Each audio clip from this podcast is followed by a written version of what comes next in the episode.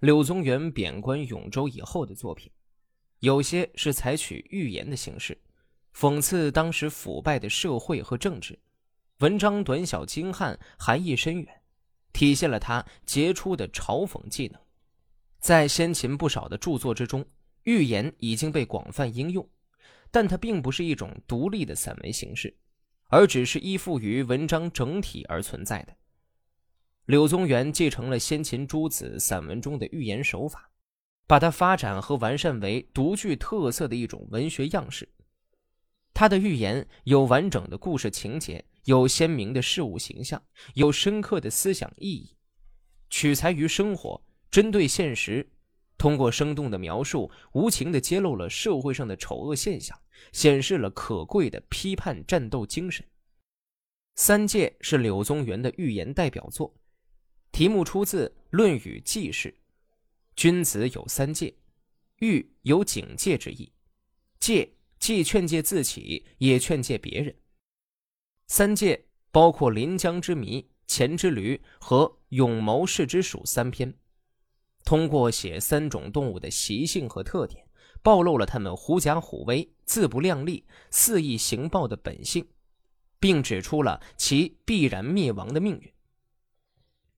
柳宗元出于对此类动物的憎恶之情，借这三种动物比附三种人，欲批判于笑谈幽默之中，给人以深刻的启迪。作者不仅尖利地剖析了这三种人。而且对那些支持、纵容、庇护他们的上层人物旁敲侧击、明嘲暗讽。我常常厌恶世上的有些人，不知道考虑自己的实际能力，而只是凭借外力来逞强，或者依仗势力和自己不同的人打交道，使出伎俩来激怒比他强的对象，趁机胡作非为，但最后却招致了灾祸。有位客人同我谈起麋、驴、鼠三种动物的结局，我觉得与那些人的情形差不多，于是就做了这篇《三界》。临江之谜。临江有个人出去打猎，得到一只幼麋，就捉回家，把它饲养起来。刚踏进家门，群狗一见，嘴边都流出了口水，摇着尾巴，纷纷聚拢过来。猎人大怒，把群狗吓退。从此，猎人每天抱了幼麋与狗接近，让狗看了习惯，不去伤害幼麋，并逐渐使狗和幼麋一起游戏。经过了好长一段时间，狗都能听从人的意志了。幼麋稍微长大后，却忘记了自己是麋类，以为狗是他真正的伙伴，开始和狗嬉戏，显得十分亲昵。狗因为害怕主人，也就很驯顺地和幼麋玩耍，可是又不时舔着自己的舌头，露出残相。这样过了三年，一次迷独自出门，见路上有许多不相识的狗，就跑过去与他们一起嬉戏。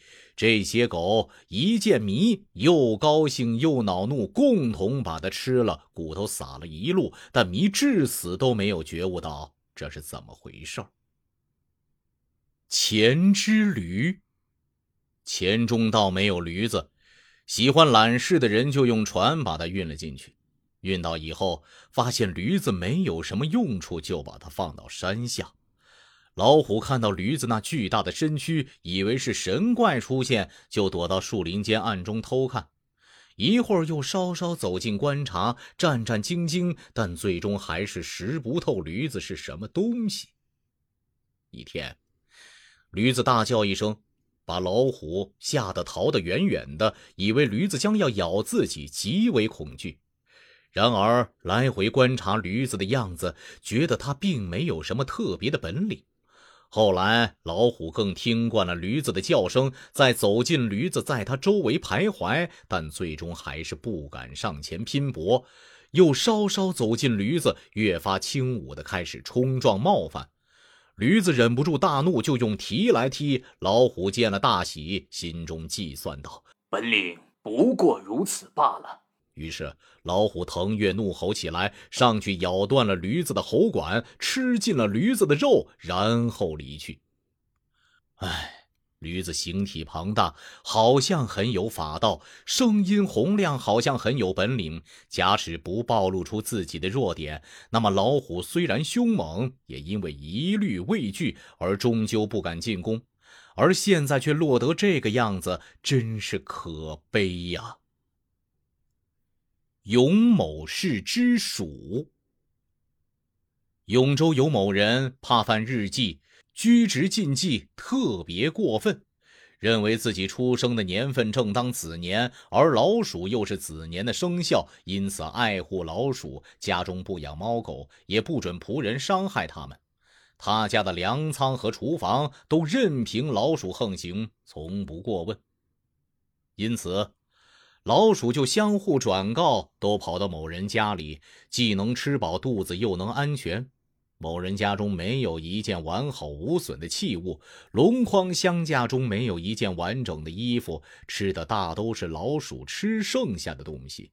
白天老鼠成群结队的与人同行，夜里则偷咬东西，争斗打闹，各种各样的叫声吵得人无法睡觉。但某人始终不觉得老鼠讨厌。过了几年，某人搬到了别的地方。后面的人住进来后，老鼠的猖獗仍和过去一样。那人就说：“老鼠是在阴暗角落活动的可恶动物，这里的老鼠偷咬吵闹又特别厉害，为什么会达到这样严重的程度呢？”于是借来了五六只猫，关上屋门，翻开瓦片，用水灌洞，奖励仆人四面围捕。捕杀到的老鼠堆得像座小山，都丢弃在隐蔽无人的地方，臭气散发了数月才停止。哎，那些老鼠以为吃得饱饱的，而又没有灾祸，那是可以长久的吗？